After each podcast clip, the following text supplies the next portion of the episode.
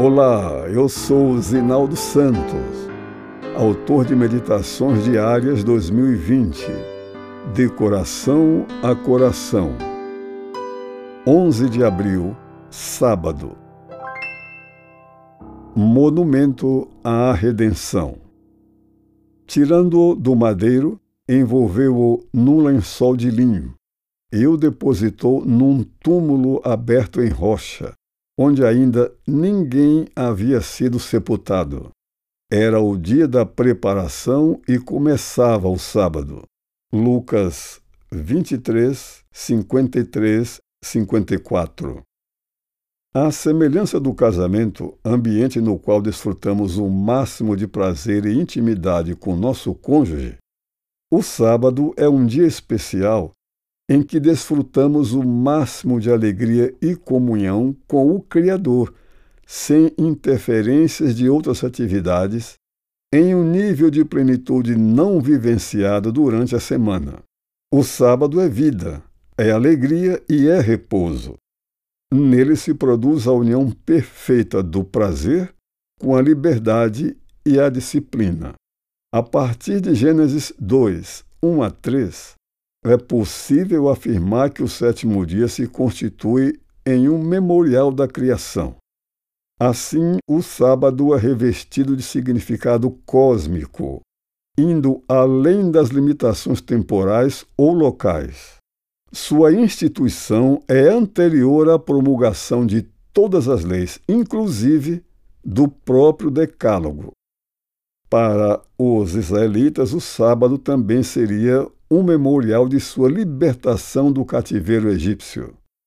Porque te lembrarás que foste servo na terra do Egito e que o Senhor, teu Deus, te tirou dali com mão poderosa e braço estendido, pelo que o Senhor, teu Deus, te ordenou que guardasses o dia de sábado. O Deus Criador é o mesmo que nos libertou do cativeiro do pecado. Essa libertação foi consumada na cruz em uma sexta-feira.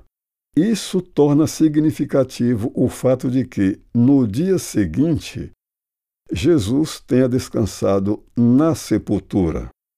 No livro O Desejado de Todas as Nações, lemos, aspas, No princípio, o Pai e o Filho repousaram no sábado após sua obra de criação.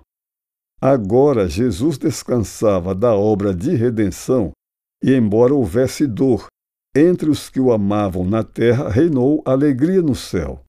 A perspectiva do futuro era gloriosa aos olhos dos seres celestiais. Uma criação restaurada, a raça redimida que, havendo vencido o pecado, nunca mais poderia cair. Esse era o resultado visto por Deus e os anjos da obra concluída por Cristo. O dia em que Jesus descansou está para sempre ligado a essa cena.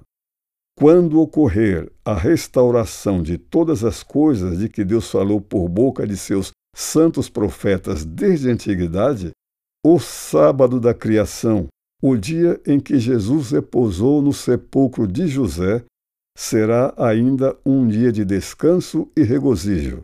Fecha aspas. Aquele que descansou de sua atividade criadora e redentora em um sábado, não mede esforços para que nele descansemos na certeza da salvação provida em nosso favor.